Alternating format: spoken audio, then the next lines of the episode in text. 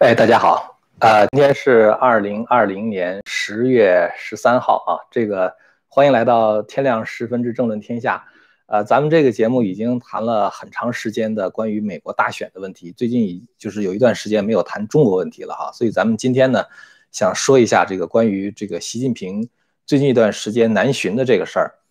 呃，习近平这个南巡的话，可能让很多人想到这个邓小平的南巡。但是现在呢，这个习近平南巡呢，他跟这个邓小平的南巡呢，就是这个他的情况是非常不一样的哈。呃，呃，他这次去的话，主要呢是为了参加这个深圳的一个活动。我们知道深圳是在一九八零年的时候就是被划为特区，那么现在呢正好是建立这个特区的四十周年。呃，习近平这次的话呢，要去之后做一这个所谓的重要讲话吧。那么顺便的话呢，他去考察了像这个潮州啊、汕头啊这些地方。当然，我们知道中共的这个领导人，他出去这个考察的时候，跟他见面的通常都是官方事先安排好的这个政府的工作人员，或者根本就是一些保安的人员。但是这一次去呢，习近平他就是在这个准备呢，就是除了在这个深圳发表讲话之外呢，还要呃见。呃，香港特首林郑月娥，然后还有呢，就是这个澳门的特首贺一诚，呃，所以就是感觉这一次是要把这个香港、澳门和深圳呢，整个作为一个大湾区呢，呃，联系起来。据说习近平呢，他是有一个想法，就是让深圳呢逐步的取代香港的地位。所以现在中共的话，可能是给了深圳一些政策啊，这政策的名字特别长啊，我给大家念一下啊。这个是新华社十月十一号的报道，说这个中办呢近日发布了深圳建设中国特色社会主义先行示范区综合改革试点实施方案。我不知道大家听到这样一个长的这个题目之后，到底有什么样的理解哈？反正就是，呃，我是捏着鼻子还是把这个方案给看了一下哈。他这个大概意思的话，就是说，你你读完之后，你感觉就是中共对于这个改革开放啊这个词儿已经滥用到了一种就是就是异化的程度，就是它不再含有原来那个改革开放的内涵。因为中共在最开始这个搞这个改革开放的时候，是在一九七八年，就当当时邓小平这个搞这个农村呃联产承包责任制是吧？然后的话，后来在一九八五年的时候搞物价闯关呐，搞这个城市的改革呀等等。呃，当时的改革的话，它是有一些这种。呃，重大的这种体制上的变化啊，就是因为按照邓小平的说法哈，邓小平在一九八五年这个接见日本自民党的副总裁的时候，曾经说说改革呢就是第二次革命。所谓第二次革命的话，当然就是说对这个中国的体制做一些重大的变化，包括比如说这个党政分开啊，呃，政企分开啊，从这个计划经济向商品经济过渡啊。他所谓的商品经济的话，其实是这个就是市场经济。但是当时赵子阳是政府总理嘛，他觉得一提市场经济的话，容易让人想起资本主义，于是于是呢就会引起这个到底是姓社还是姓资啊，就是到底走社会主义道路还是走资本主义道路这个争论。所以后来呢，这个赵子阳说说咱们呢就不叫市场经济，咱们呢就叫做商品经济吧。那么当时这个邓小平做这种改革的时候呢，他其实赶上了一个特别好的时候。什么时机呢？就是当时在这个八十年代的时候啊，正好是里根上台的时候。里根上台的时候，他是把这个苏共作为头号敌人的。那么中共的话，他当然也就藏在了这个苏共的后面。包括当时这个中共，他呃，就是由于这个胡赵当政嘛，所以政治气氛相对宽松一点。所以呢，这个西方社会就对中共放松了警惕。在第一次开始改革开放的时候呢，这个呃，西方就给了中国开始，比如说投资啊。啊，包括就是这个允许中国的留学生到这个美国去留学呀，呃，然后就是给中国提供一些资金呐，这个技术啊等等，就是很多方面的话在帮助中共。当时实际上是冷战的一种需要，所以改革开放的话呢，是中共赶上的第一个好时候。呃，这一次改革开放的话呢，使得中国的经济开始发展。那么第二次中国经济发展呢，就是就赶上了第二个好时机，就是一九九二年的时候，邓小平南巡。本来从道理上来讲，在一九八九年六四开枪之后呢，这个西方的这个社会呢，它是对中共持有一种就是封锁的态度啊，就是说准备这个呃在科技上啊，在很多经济上就是断就是减少跟中共的合作。但是呢，这个一九呃八九年之后呢，这个由于马上接踵而来的就是东欧的巨变和这个苏联的解体、柏林墙的倒塌，呃，这个呢就标志着冷战的结束。这个时候让西方这个自由社会啊松了一口气，因为冷战结束的时候几乎是没有什么震动的，而且就是西方其实基本上没有付出什么代价，呃，不管是军事的代价还是经济的代价，基本上没有付出什么代价。所以呢，西方就产生了一个想法，就是说，其实共产党国家的话是可以不战而胜的啊，是可以通过这种就是呃。和平演变的方式，然后把他们变成自由社会，这个是在冷战结束之后西方普遍存在的一种就是思路。那么这种思路的话，等于被邓小平碰巧就给抓住了。其实，在一九八九年，当时这个中共六次镇压之后，中国的经济在一九九零年、一九九一年的时候是相当的困难的。包括当时这个上台的那个江泽民嘛，他就讲说要让什么个体户倾家荡产呐等等，他实际上是对中国的经济造成了非常大的伤害。然后邓小平觉得不改革开放不行。于是的话，邓小平就南巡，偏赶上他南巡的时候，赶上冷战结束啊。冷战结束的结果呢，就是这个西方社会觉得我们不用对中共进行围堵，或者对他采取一些非常严厉的措施，跟他做生意的话，就可以对他进行和平演变。所以呢，这个就是邓小平就是呃，当时南巡的时候赶上了第二个好的时机。我们刚才不是说，就是中共其实这个经济发展哈有三次好时机，第一次的话就是。当时这个里根上台的时候，对付苏联，中共藏起来。第二次的话，就是这个改革开放，这个这个邓小平南巡，正好赶上冷战的结束啊，这个西方人就抱着一种和平演变的思路。第三次赶上好时机，就是二零零一年的时候，中共加入世贸组织，就是在这个多哈签订了这个协议，正式加入世贸。当时中共加入世贸是为什么说赶上一个好时候呢？因为那个时候正是互联网蓬勃兴起的时候。呃，当时这个西方这些呃政要，就是他们认为什么呢？就是觉得互联网经济啊，它是一个开放经济，它呢必然带来一个结果，就是经济的自由，就是这个信息的自由流动。这是他们当时的想法，说会带来这个信息的自由流动。那中共的话，他觉得这个共产党国家，它永远都是靠这种封锁信息啊，这种灌输洗脑啊什么之类的，就维系统治。那么现在当能够这个信息能够自由流动的时候，而且呢，比如说，当资本能够自由流流动的时候，当人可以自由流动的时候，他觉得这个就是中国走向自由的一个契机啊！如果把这个契机抓住的话，哈，让让这个这个这个这个中国的话，通过这个互联网啊，能够吸收到这个自由社会的信息，然后融入自由社会，包括在整个这个呃跟西方做生意的过程中的话，因为你要做生意呢，你必须得遵守遵守这个国际社会的规则，所以他们就觉得说，这是把。中共变成国际社会的一员啊，然后的话让他们成为一个负责任的大国，这是一个很好的机会。也就是说，西方的话，他是以贸易为诱饵，然后的话，他觉得可以改变中共。其实正好正中了邓小平的下怀。邓小平那时候不是提出一个呃一些观点，什么韬光养晦啊，什么永不当头啊，什么之类的。然后这个观点这这是在这个九十年代初的时候提出来的。然后在这个呃后来等到这个。多哈就是中共在多哈签订这个世贸协定的时候呢，也被江泽民当时就一直这样延续下来。这样的话呢，就是说中共又赶上了第三次时机，就是西方跟中共做生意。所以呢，三次啊，就是中国这个经济的起飞的话呢，都是跟这个是，就是这个西方社会对中共的误判是有关系的。但是呢，就是说最近一段时间，大家可以看到，就是这个习近平现在南巡啊，就是他也打着这个改革开放的旗号。其实，如果你要看这个改革开放，就是他所说的这些政策哈，就是我刚才提到那个，就是呃中办发的那个文件，说搞什么呃国际上的什么大的这个呃，就是搞这搞这个社会主义先行示范区的这个改革试点呢，其实呢，这个他并没有提出什么真正的这种改革的，就是。举措就是那种体制性变革的举措，那么甚至就是说，他甚至连这个新政策都谈不上。你仔细看的话，他大概只是说，比如说对这个用地的问题啊，比如说这个就是土地的使用问题啊，包括比如说这个一些呃这个这个户籍方面、管理方面的问题有所放松等等，它基本上的话是属于这样性质的，所以它并没有提出什么真正就是呃具有改革性质的那种政策。那么后面的话，他提到一些什么知识产权保护啊，什么金融的一些自由啊等等，那就完全是胡扯了。因为你在中国没有一个这个自由的信息流动，然后的话，甚至连这个政府的执政合法性都成问题的时候，没有一个独立的司法的时候，那你这些东西的话，当然也就不可能就是真的去实现它。所以呢，这个感觉是什么感觉？就好像是说，习近平说，这个我想把深圳变成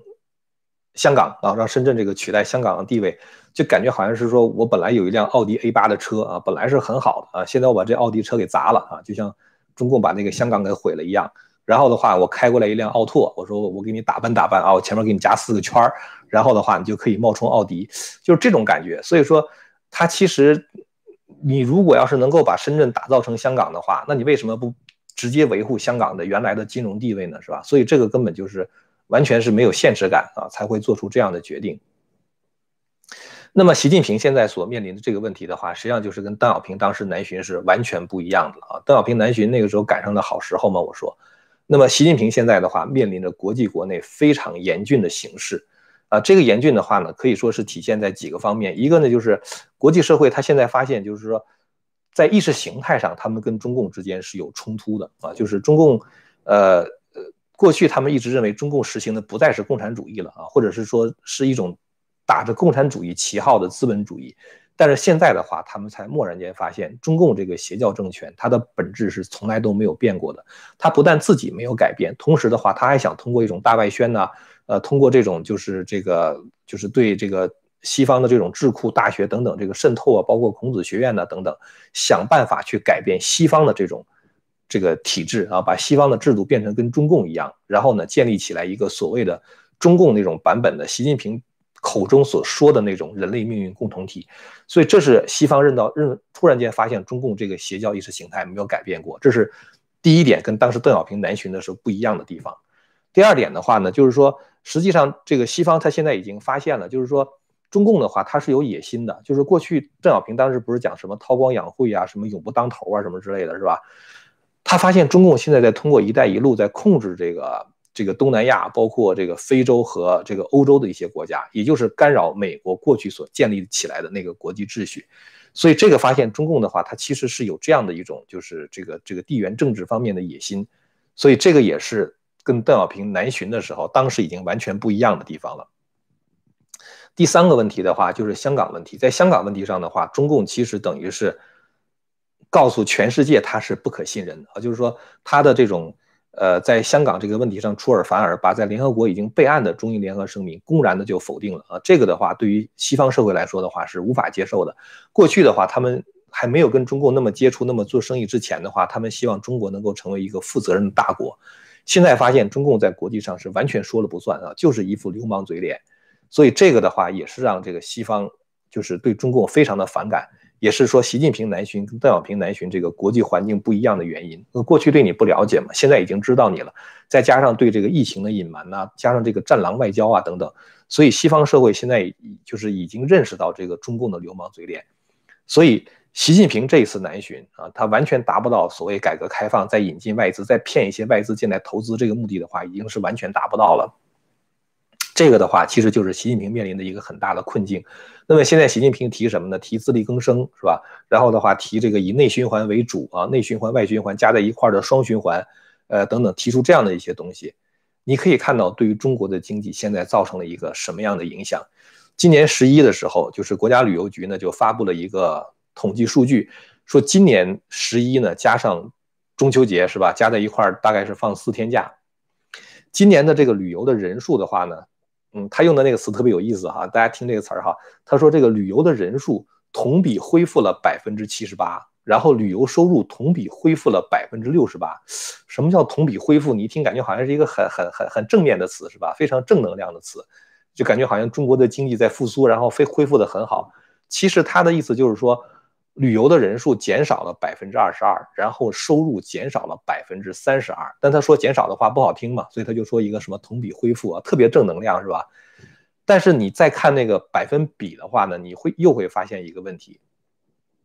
什么问题呢？就是旅游的人数减了百分之二十二，花的钱减了百分之三十二，说明什么呢？说明同样多的人，他们花的钱都比过去少。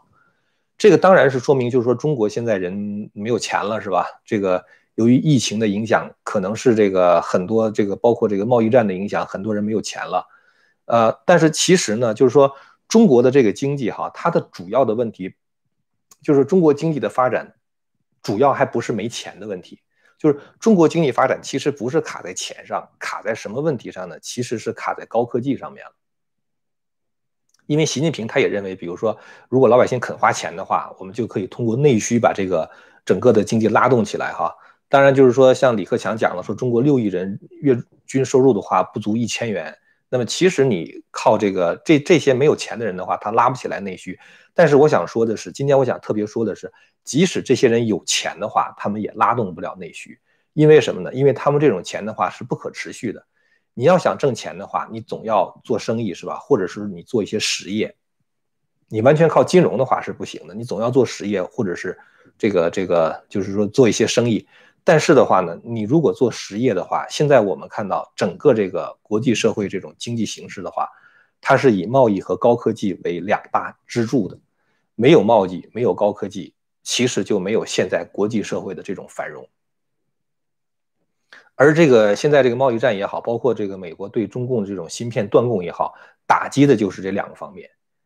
呃，很多人我觉得对贸易也好，对这个高科技也好，他是有种迷思哈，他觉得我这个外贸出口行业大概人人口只占，呃，这个 GDP，就比如说就就业人口只占百分之十啊，GDP 的话大概比如说只占百分之二十，啊，大不了我就不要这百分之二十了，是吧？我还剩百分之八十。但这种理解是完全错误的啊！这个就好像是说一个人的大脑啊，占整个人体的话，这个重量的话大概不到百分之十，所以你可以没有大脑，就是那种感觉。高科技的高科技实际上就是现在经济的这种大脑，而这个这个这个贸易的话，就是像一个血液循环一样，就是整个一个经济它的一个循环系统。你没有这个贸易的话，你根本就这个这个就像一个人没有血液循环一样，是根本就不不可能活下去的。所以习近平他所讲的什么？呃，这个这个让深圳取代香港啊，什么搞这个自力更生啊，搞什么内循环之类的话，就是把中国的经济往死路上带。非常典型的一个例子啊，就是华为。华为，你看哈，就是说这个华为其实跟中共特别像。你要仔细看华为的话，它跟中共特别像，像在几个方面哈。我是总结了六个方面哈。第一个方面的话，就是中共和华为的崛起几乎是同步的。华为是在九十年代的时候崛起的。其实九二年邓小平南巡之前，哈，中国谈不上什么起飞，中国只是在从这个就是过去食不果腹的那个食不果腹的那个年代，变成慢慢吃吃着吃上饱饭了啊。那个那那个时候还谈不上起飞。华为的起飞的话，基本上就是九十年代初期，当时华为开始做这个程控交换机的时候。而且你看华为这个整个它这个这个这个。扩张的这个速度跟中国经济扩张速度的话是同步的，就邓小平南巡之后，中中共那个经济开始扩张，几乎是同步的。所以这个的话呢，是华为跟中共一个比较相像的地方。第二个的话就是华为它是靠这个盗窃什么知识产权呐，它比如说当时，呃，有一个朋友叫陈伟宇哈，做了一个《微宇看时间》那个节目，这里边曾经提到过当时华为是怎么去击垮北电啊，就是加拿大北方电信是那个时候特别大的一个电信公司啊。这个结果被华为盗了他的盗取了他的这个技术之后的话，后来把这个北电给击垮了。那么中共现在它的这个科技发展的话，也是以侵害知识产权，以这个什么千人计划呀这种盗窃为主。这个的话呢，是这个就是也是这个华为跟中共特别相像的地方，就起飞的地方。然后的话，你会看到华为的体量非常巨大。二零一九年，华为的这个营业额达到了超过一千亿美元，这跟中共现在它的那个经济的体量的话，也是特别相像，是吧？然后的话，华为它那个通过高科技去监控各个国家的这个，就是盗取它的那个情报啊、数据啊什么之类的。就是你使用华为的基站、使用华为的手机，它做这些事儿。那么中共的话也在干这些事情啊，盗取情报啊，这个盗取别人的这个数据啊等等。然后的话呢，再一个就是华为看起来是很强大啊，就是它的科技好像很高，其实呢，它只是做了一个集成商的工作啊，然后的话开发了一些应用而已。那么它的技术其实是很多山寨过来的。那么中共的话，它其实也是一个山寨大国。我这个我这么说，并不是说说中国人不够聪明哈，在中共那样的体制之下，大家都想赚快钱的时候，你不山寨不山寨的话，你想搞基础研究，几乎是没什么出路的。所以这个的话，也是中共跟华为特别相像的地方。然后的话，华为搞这个低成本的这个倾销是吧？他搞什么这个买方信贷啊，搞这个卖方信贷呀，然后想办法让这个银行支持用。各种各样的金融产品，然后把他的那个东西低价的倾销到其他别的地方去。中共的话也在搞国有企业补贴等等，就是川普跟中共打贸易战的话，就是这个嘛，就是这也是华为跟中共特别相像的地方。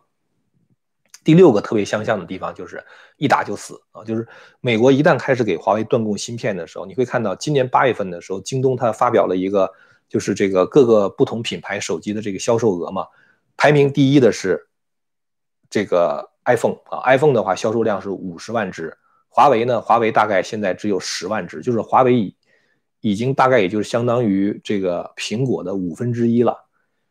而之前的话，华为都是说什么五年干掉苹果，三年干掉三星。其实华为已经干掉三星。去年华为在全世界的这个手机出货的排名两亿部啊，已经是超过三星了。今年的话，它大概可能只有，比如说两千万两千万部到五千万部之间吧，就是一下子会跌到百分之七十，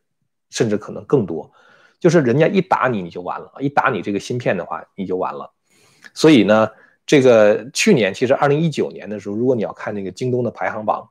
华为几乎是垄断了那个排行榜前二十个中的前十个都是华为啊，就是他把那个整个那个手机市场几乎就垄断了，前前二十个中有十个是华为，所以你看他当时如此之强大，只要在高科技领域，中共这个这个美国一掐一掐你华为，华为马上就完蛋。所以其实中共的高科技领域也是一模一样的，人家掐你之后，你马上就完蛋。呃，昨天还是今天，我看到一个消息，说华为那个五 G 的基站呢，现在发现大概只有百分之十是国产，剩下的话其实也都是进口的。人家如果对你五 G 的这个基站断供芯片的话，其实你五 G 的基站也没有了。你看华为它那个三大块业务哈，就是这个赚钱的业务，一块的话是终端业务。所谓终端业务的话，就是面向最终用户嘛，手机啊、这个电脑啊什么之类的哈，这是终端业务，这是华为最大的一块。华为这个一年的这个销售额哈，八千九百亿，其中有四千六百亿都是来自于这块，就超过百分之五十。而你现在这个手机芯片一断供的话，你想这百分之五十的话，可能只剩下百分之十了，剩下的百分之四十全没了。所以这是华为第一个大打击，是吧？然后的话，第二大的这个华为的这个这个就是运营业务的话，就是运营商业务。就是华为三大块哈，最终消费者啊，终端业务这是面向消费者，还有一块是运营商。运营商的话就是面向像这个呃电信运营商啊，比如说像这个企，就是这个卖这个五 G 的基站呐什么之类的。你不是卖给个人，你是卖给人家电信企业嘛，对吧？这是它第二块业务。第三块业务的话是面向企业的，像什么 AI 呀，像什么这个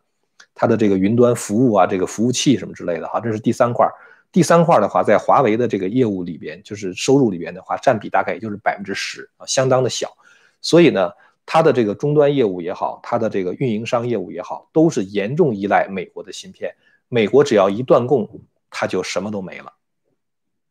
所以你看啊，前一段时间就是美国是给了一些华为出口给华为的这个这个许可哈，就出口芯片，但那个芯片的话是针对电脑的，而通信这方面，包括手机，包括这个基站的话，一断供。华为百分之六十的钱就全没了，所以你可以看到，其实在中国现在这个现状哈，我说不是老百姓没钱的问题，你有钱，如果你拿不到高科技的话，你其实就会把你整个这个工业体系倒退至少二十年的时间。信息社会跟过去的这个社会有一个特别不一样的地方，那传统的农业社会，大家如果要读历史的话，因为我因为我曾经讲《笑谈风云》把。这个中国历史几乎是从头开始，一直到这个明史结束都讲了一遍。你会发现一个现象，什么现象呢？就是每次当一个王朝灭亡的时候啊，就是天灾人祸，然后人口锐减。但是只要新王朝一旦建立，一旦战争停止，一般来说两年不超过三年的话，就会缔造出一个盛世来。这个道理很简单哈，因为农业的话，它一年就一次收成嘛，是吧？只要老百姓能够安下心来种地。而且今年风调雨顺的话，那马上经济就恢复。农业社会的话就是这样的，它是一个自给自足的。那么到了这个工业社会的时候，在工业社会初期的时候，你可以靠人海战术去拼。你不是大机器生产快吗？是吧？你不是这个效率比我们高吗？我们人多啊，我们还是可以跟你去比一比的啊。你这个一个小时一个人干的活不行，我十个人是吧？一个小时干我也能干出来。那这是在工业革命的初期。到了工业革命中后期的时候就不行了啊，各种各样的精密机械，是包括这种，就是这个，嗯，就是这个新的材料的发明，那个那个东西，如果你没有的话，你什么都做不出来啊。就像中国现在连那个汽车发动机、飞机发动机的话是完全生产不了的，那还不不是什么这个什么芯片这样的那种高科技呢？但是就是这样，就是有它的那种新的工艺的时候，有新的材料的时候，这个这个这个精密机械的时候，中共就做不了。所以这个时候的话，你用人海战争就已经解决不了问题。到了高科技时代的话，就更完了。高科技时代的话，其实就是一个全球分工协作的时代。越往前发展，全球的分工和协作就越加明显。而这种东西的话，恰恰是中共无法做的啊，就是因为你如果要在全球分工协作的话，你必须得有一个你独特的，比如说你有你的知识产权是吧？独特的知识产权，你没我不行。没我之后的话，你整个一个生产线，比如说你需要十道工序，其中有一道工序的关键工艺掌握在我的手里，我不跟你合作，你这个整个这其他九道工序全白费是吧？或者说你自己开发第十道工序，那是那是就是要花时间花很多钱的。所以这种情况下的话，如果掌握了哪怕是一项关键技术，我都可以拿住你。但是中共的问题是，他一项关键技术都没有。所以说在这种情况下，就是在高科技上，人家一旦卡死你的话。那个高科技的话，是一环断了之后的话，整个链产业链就散了，你就什么都没有了。所以在这种情况下，你想就是说，华为的今天其实就是中共的明天。那华为现在所面临的困境，就是中共明天所面临的困境。华为一下子少了一半以上的这个营业收入，是吧？如果美国真要整你的话，真的他不需要跟你打仗。就很多人不是经常讲说，美国会不会把中中中共南中国海的那个岛炸了呀，或者是？这个这个这个在台湾问题上跟中共开战根本就不需要，美国只要把高科技一断供，你就像是一个庞大的这个社会机器，这个就是运转的这种工业机器一下子没了大脑一样，这一下子就是你相当于工业脑死亡，就是你整个工业体系就是脑死亡啊，所以说这个就是中共现在所面临的问题，所以我想。习近平如果对这个事儿都看不懂的话，如果连我这样一个不是搞金融、不是搞这种宏观经济的一个一个搞理工的 PhD 都能看懂的话，他就看不懂啊！就是那么多的所谓的专家给他出主意的话，他都看不懂。所以就是这个人这个对整个这个世界的理解很成问题。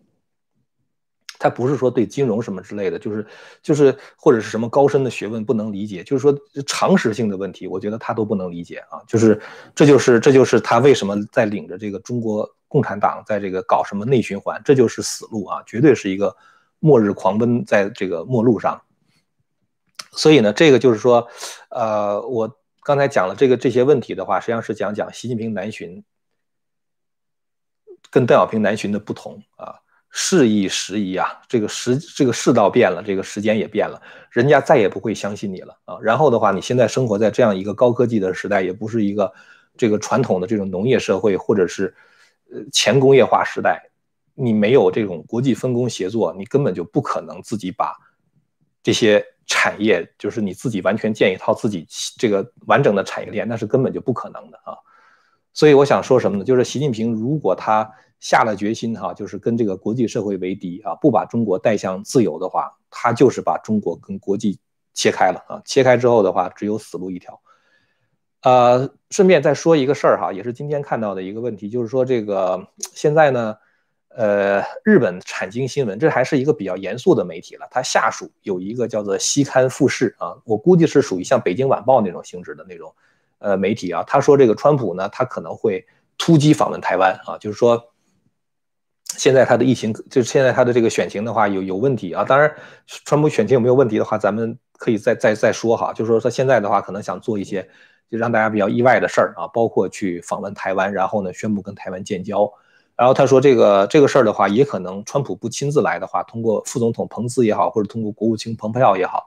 来做这件事儿。这个事儿呢，后来这个苹果日报也转载了啊。我个人的看法呢，我觉得在十一月三号以前，就是大选之前发生的可能性不大啊。因为这个大选之前的话，这个川普现在是集中精力拼选战，拼选战的话，你跟这个美国人讲啊。你知道，就是大选的时候，这实际上涉及到一个策略的问题。你要让美国人选你的话，过去呢，这个一般这个总统选选总统的时候，他都会跟美国人讲说，你选了我之后的话呢，你的经济会好，你的收入会增加。就是，呃，应该是那个克林顿吧？克林顿当时跟那个老布什竞选的时候，克林顿就跟老布什讲，他说：“你难道这么愚蠢吗？你不知道，难道选总统的话，经济是最重要的吗？”他好像原话说：“is economy stupid”，就是说这是经济问题。但是呢，这个这这次大选的话，最最关键的问题其实不是经济问题。我觉得那个很多给川普出主意的，还有一些我看有一些在那个就是 Fox News 上啊，或者有一些人评论呢，包括在 Twitter 上有一些人评论说，这个川普上台的话，意味着比如说经济的繁荣或者什么什么之类的。其实我觉得这次选战根本就不是经济的问题，不是多收税少收税的问题，而是一个自由和暴政之间的选择，是一个走资资本主义道路还是走社会主义道路的问题，是一个有法治和安全的社会，还是要走一个就是大家那个就是就是那个可以烧杀抢，然后的话这个这个那个放火没有人管，就是没有法律跟秩序的问题，这个其实是一个比经济更关键的问题。你没有一个好的制度，没有一个自由竞争的机制，你没有一个独立的司法，然后的话，人生活没有安全感的话，谈什么经济，什么都谈不上。所以这次的话，我觉得是应该讲的非常清楚的，就是把这点要一定要讲的非常清楚。这次选择的话，它是一个就是 law and order 啊，就是法律跟秩序，然后的话还是那些无政府主义者、那些抢劫者，就是在这之间选择，没什么其他别的，就是谈别的都是次要，谈别的都是次要的。所以这就是为什么我觉得川普不大可能去访问台湾，因为台湾的话是一个外交问题。所以你会看到这个总统辩论的时候啊，现在总统辩论的时候，连外交政策的话都是让位的。基本上，这个川普和那个拜登的第一次总统辩论的话就没怎么提这个外交政策的问题。然后那个贺锦丽和那个就是彭斯辩论的时候。中国问题的话，就提了那么一下啊，大概就是那么两三分钟事儿，一下就过去了。所以说，实际上外交并不是一个特别大的问题。所以说，如果我是川普的话，现在我觉得访问台湾，我可以压一压，我完全可以等到十一月三号大选之后再去做。所以呢，就是从我从这个一般的这种逻辑分析的话，我觉得他是这个这个不大可能。那么当然后面的话还可能说你访问台湾的话，还面临的应该如何对付中共的问题嘛，就是。种种就是复杂的因素的话，会卷入其中啊，所以，呃，我觉得呢，就是说，川普对他来说的话，现在他的第一优先级哈，呃，我我我看到哈，第一优先级，他可能是这个，当然大选是是非常重要，他在大选的过程中宣示他的政策是非常重要的。然后还有两件事，在对于川普来说优先级是非常高的，一个是就是最高法院大法官任命啊，就是这个 ACB 现在的任命，现在正在听证嘛，呃。到目前为止的话，我觉得这个听证的结果还不错。哎，这个女人真是特别聪明。别人问她很多特别难的问题，她用那种非常巧妙的方式，一下就给挡回去了。我们今天没时间去说她了哈，就是就是她真的是特别聪明的一个人。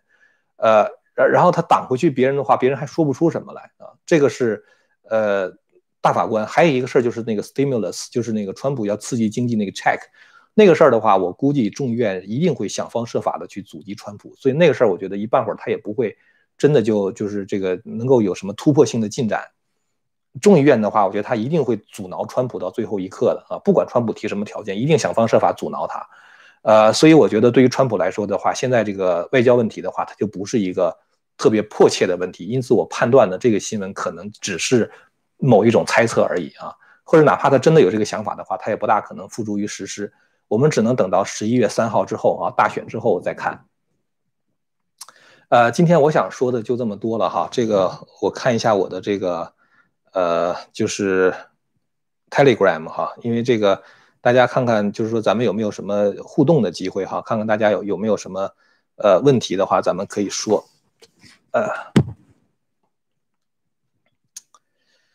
呃，抱歉，稍微等一下哈，因为刚才一个朋友可能已经把一些大家的这个问题已经打在这儿了哈，所以我就说一下。呃，有人问说，这个为为什么希拉里要隐瞒海豹队员在伊拉克的死亡？哎呀，这个事情啊，呃，这个事情的话，就是希拉里干的坏事多了啊，他所有的坏事的话，他都是要隐瞒的，所以这不光光是这一件事情了，呃。对于这个 Hillary 来说的话，就是大家可能听说过有一个说法哈，说希拉里这个人是 not likable 啊，not likable 的话就特别不招人喜欢。呃，在美国呢，就是讨厌他的人非常多啊，然后呢，这个喜欢他的人就是，呃，很迷他的人的话也不少，但是毕竟不到百分之五十吧，就是对希拉里特别特别喜欢的人不到百分之五十，呃。因为他这个人很两极化，其实他并不是一个非常好的民主党的人选，就是民主党这个竞选总统的人选。呃，因为那个就是喜欢他的人不到百分之五十，那如果别人选他的话，那可能大概只有一个原因，就是恨川普。所以二零一六年呢，就当时在这个大选的时候啊，很多人就是媒体的话都是，就是一个主调啊，就是恨川普，恨川普，恨川普。呃，希望这样的话能够把这个希拉里推上位。实际上，希拉里上台的时候，当时是采用了一些。呃，按我我感觉哈，就是一种不正当竞争的方法，把那个当时人气特别高的那个社会主义分子 Bernie Sanders 给赶下去了，然后他上台了，是因为奥巴马觉得美国人欠希拉里一个总统的位置，因为2008年当时本来那个希拉里竞选势头很好的时候啊，突然间奥巴马出现了，奥巴马一出现之后的话，那整个那左媒就疯了啊，因为他们觉得这个如果是一个黑人能够当总统的话，那是创造美国的历史。所以当时左媒就把奥巴马描述成为一个像神一样的人，加上奥巴马本人这个人是哈佛毕业的嘛，他口才又特别好啊，他演讲又就是很有煽动性，所以就变成了他一出来演讲的时候，那真是就是那无数的人就是乌泱乌泱的体育馆填满。当然可能比川普现在差一点，但是那个势头的话，就跟那个川普那个演讲就挺像的，就是好多好多人来看他演讲。当时我在 George Mason 上学嘛，当时我在读博士的时候，那个奥巴马竞选就在我们那个学校，那个有一个 Patriot Center，他那演讲，那个那个那个那个 Patriot Center 的话，是我们那个大学搞毕业典礼的地方。我们那个大学是 Virginia 最大的公立学校，大概有三万学生，然后加上五千个那个就是研究生，就三万五千个学生。所以你想，那个是我们搞毕业典礼的地方啊，那地方那就是那是能坐好能坐上万人的地方。然后奥巴马群那真是坐的满满的。所以他那个时候呢，就是在那个地方，就是他很有这个煽动性哈。所以加上左媒这种疯狂的对他这种吹捧，加上哪怕是一些这个共和党人，像那个那个 Colin Powell 哈，就是那个呃，就是那个那个布什时代的那个国务卿，都支持这个，就是他是共和党人，小布什时代的国务卿他都支持奥巴马。所以后来的话，这个左派认为，哎，民主党认为说把奥巴马推出来的话是一定能赢的。加上当时那个跟他竞争那个 John McCain 是一个很弱的候选人，这个真的就呃没没法没法说啊。加上那时候金融危机以后呢，这个呃小布什当时当政嘛，经这个经济搞坏了，其实跟他也关系不是特别大。但是呢，就说是小布什搞的，完了之后说这个 McCain 呢和那个小布什是一回事儿，这样的话就把那个 McCain 就给打败。打败之后的话，奥巴马就上台了嘛。奥巴马一上台之后呢，民主党觉得他们欠希拉里一次。我估计他们内部那些大佬啊，肯定之前都有过协议的，说该希拉里了，该希拉里，该他当总统了。所以到二零一六年的时候，他们就把希拉里推出来。呃，因为那个时候的话，他有一个叫 Super Delegates，就是那个民主党的那个那个就是资深的那些那个就是成员啊，他们可以通过他们的投票来抹掉那个。就是这个叫什么？就是就是老百姓那个普选，就是老百姓选之后的话，他会得到那个多少张票，多少张票哈。然后呢，那个民主党那个大佬就 super delegates，他们可以直接 vote 啊，就是我我一个人的话就相当于一票，一堆人的话他都支持那个希拉里。所以后来就把拜登给弄下去了。包括他们就是说认为拜登的那个他的那个那个就是外交政策不行，然后所以他们有意在采访拜登的时候就专门问拜登一些他回答不上来的非常难的问题，反正就是让拜登难堪嘛。最后的话，把这个 Hillary 给推出来，因为这个 Hillary 她 not likable 哈，就是她特别不招人喜欢，所以呢，她有很多事儿，包括当时电邮门呐什么什么之类，就好多事儿。如果一旦曝光的话，那当然对这个她的选情有影响，所以呢，想方设法就要把这个东西隐瞒下来。呃，其实希拉里隐瞒她自己的这个那些那些肮脏事儿的话，那是由来已久啊，那个早就有历史了。呃，包括当时那个克林顿当时在选总统，一九九二年选总统的时候，当时克林顿就有事儿。就有有人告过他性侵，完了之后，Hillary 就是通过他的那种方式，就宁可把那个人 destroy 掉哈，把那个人给毁掉的话，他也要隐瞒这些丑闻。所以这些事儿都是都是他的一种生活，这是这个他这个从政的一种习惯哈。这个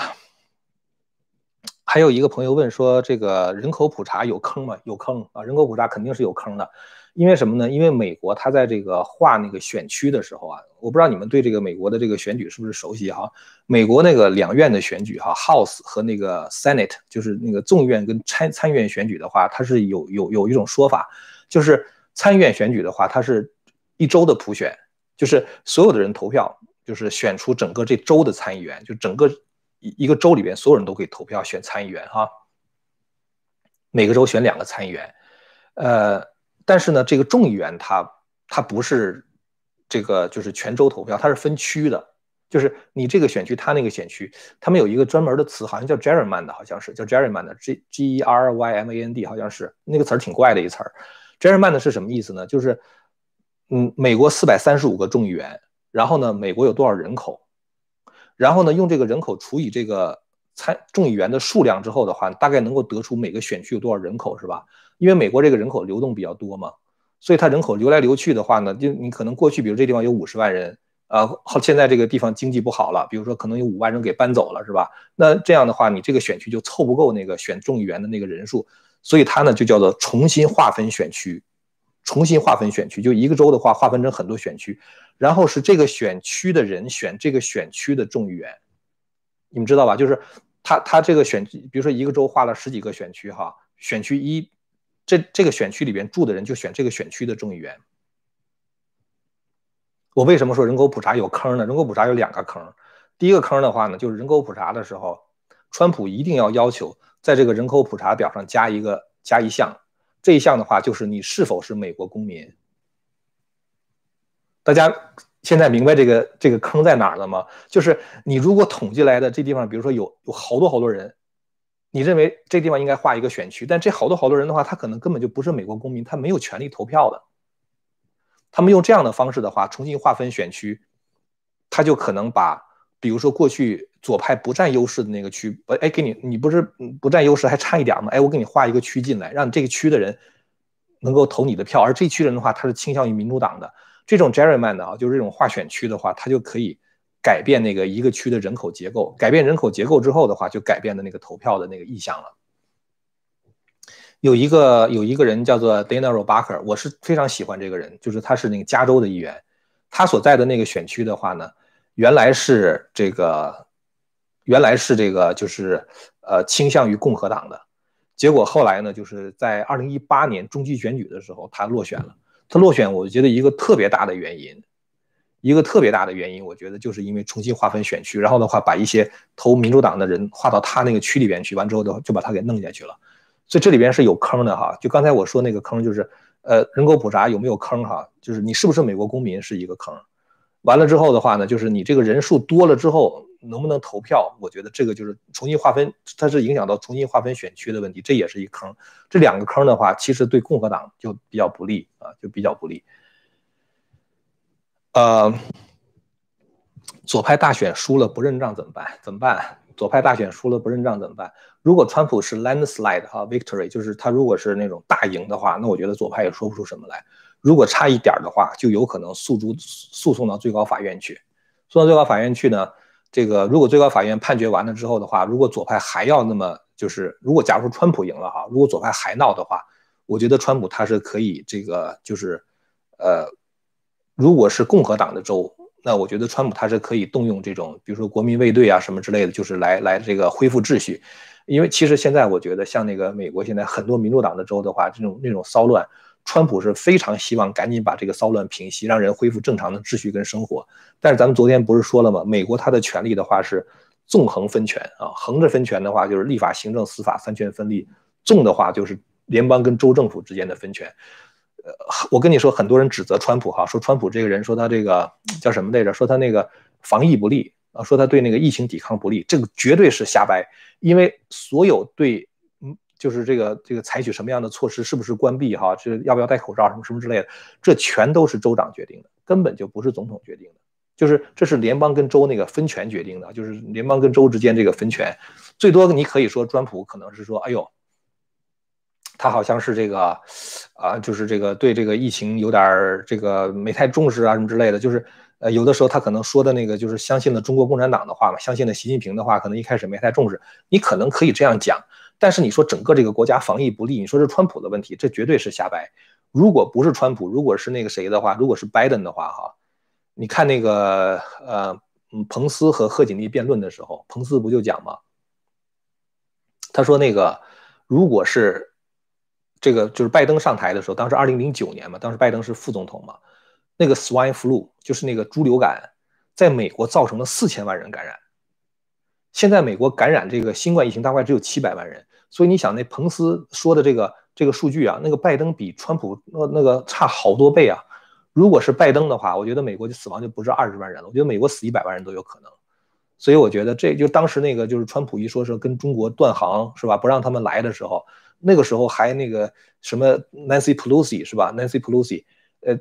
专门到那个 China Town 去，到那个中国城去吃吃饭啊，表示说川普对中国人是那个有歧视的啊，他是这个是这个 xenophobic 啊，我就是我不 care 啊，我不在意，我可以让人吃饭。当时那个白思豪，纽约市市长，包括那个那个 com com 啊，就是那个纽约州的州长，他们都通过这种方式，向就是好像是在向川普表示抗议，就是川普干什么他们都反对嘛。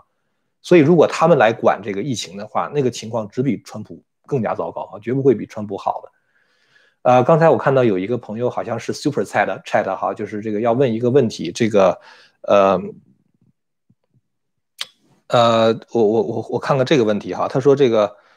呃，有一个人问说张教授是不是以后都不录播只搞直播了？啊，直播快一点啊，就是我我下了班其实我下班蛮晚的，就是我我下了班之后，我稍微准备一下呢，我觉得就可以跟大家这么聊一聊。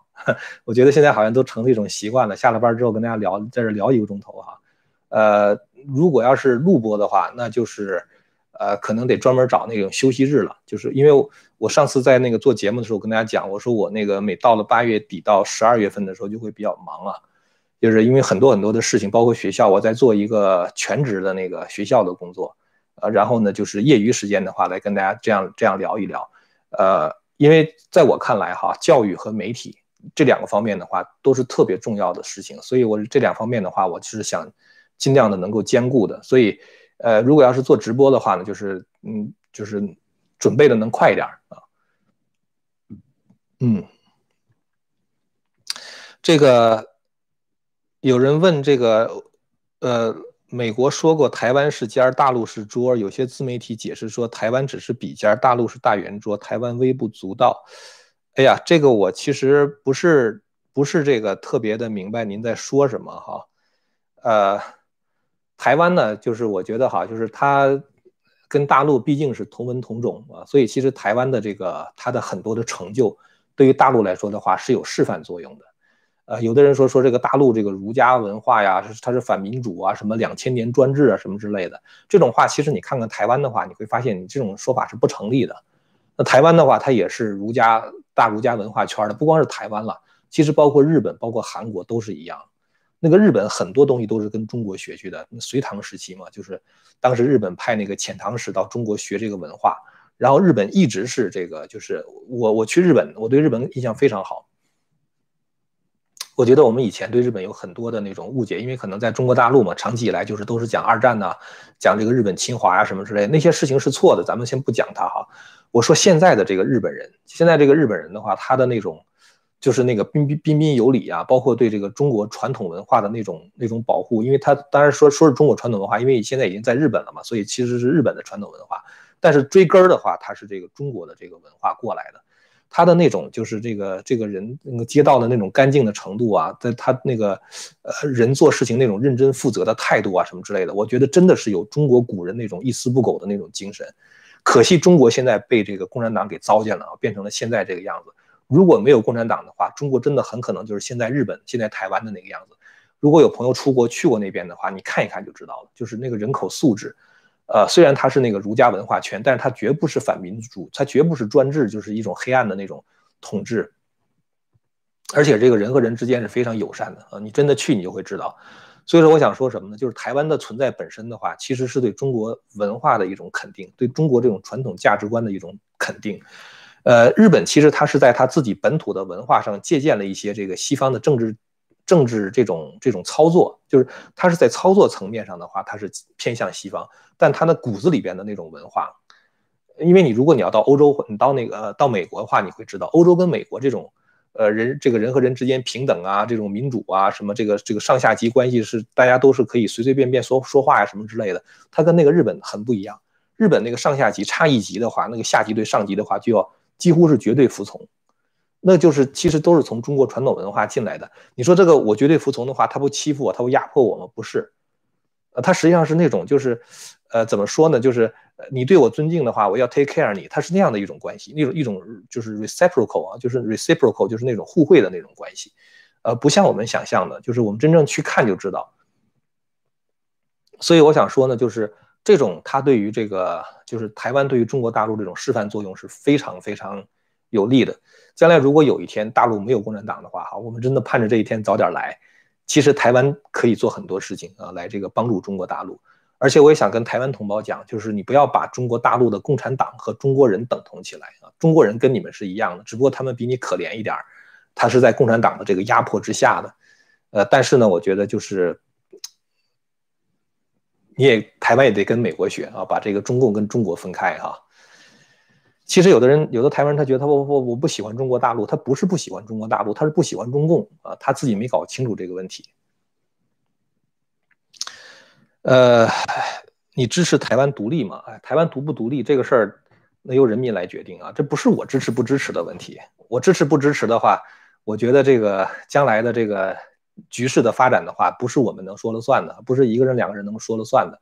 我在这个中国大陆读书的时候，因为共产党洗脑嘛，所以就对这个台独啊，就觉得好像这这怎么可能呢？是吧？这个怎么可能接受呢？在美国待的时间长了之后，发现这个。其实本来国与国之间、人与人之间就不是一个你争我夺、你死我活、有你没我，就根本就不是这样一种关系，就大家完全是可以和平共处的。台湾跟大陆统一，或者是不统一哈，其实关键就取决于中共。有中共在的话，他是不可能统一的。谁愿意把台湾变成香港是吧？让你的警察过来，让你的大陆的公安过来镇压我，不让我说话，封锁我的互联网是吧？谁愿意这样干？所以这个两岸现在关系，不管将来怎么样，我们现在要明白，最大的问题是中国共产党啊，这个邪教政权。想知道张教授教哪一门课？你是说现在吗？以前呢，我在那个 George Mason 的时候啊，就是读书的时候，因为我是读 Double E 的嘛，所以当时我在那个就是他们那个 Electrical and Computer Engineering，也就是呃电子和计算机工程那个系呢，就是做那个客座讲师吧，相当于。呃，主要教的就是一些那个 computer network 啊，就那那那些方面的课程。呃，现在到这个飞天呢，就是主要是教一些人文的课程啊，包括历史啊，包括那个就是中华文明史啊，呃，类似于这样的课程。当然，因为我他的专业不是这个，所以我需要花很多时间去学习这方面的东西。呃，好像是就是这些问题了哈。这个那咱们今天也说了五十二分钟了，要不然咱们今儿就到这儿吧。呃，感谢大家哈。刚才我看到有一些人给我这个。呃，赞赞助了一些啊，这个我觉得是非常感谢。呃，咱们今天就到这儿吧，大家晚安。